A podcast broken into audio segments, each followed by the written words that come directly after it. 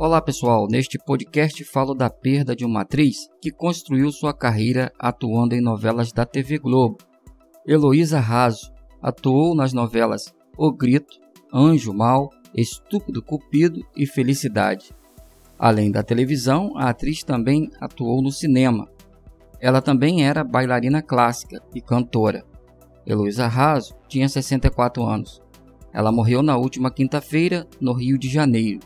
Heloísa estava internada no Hospital Samaritano, na Barra da Tijuca, zona oeste da cidade. No entanto, o hospital não confirmou a causa da morte da atriz. O enterro da atriz Heloísa Raso ocorreu na tarde da última sexta-feira no cemitério São João Batista, em Botafogo, zona sul da cidade.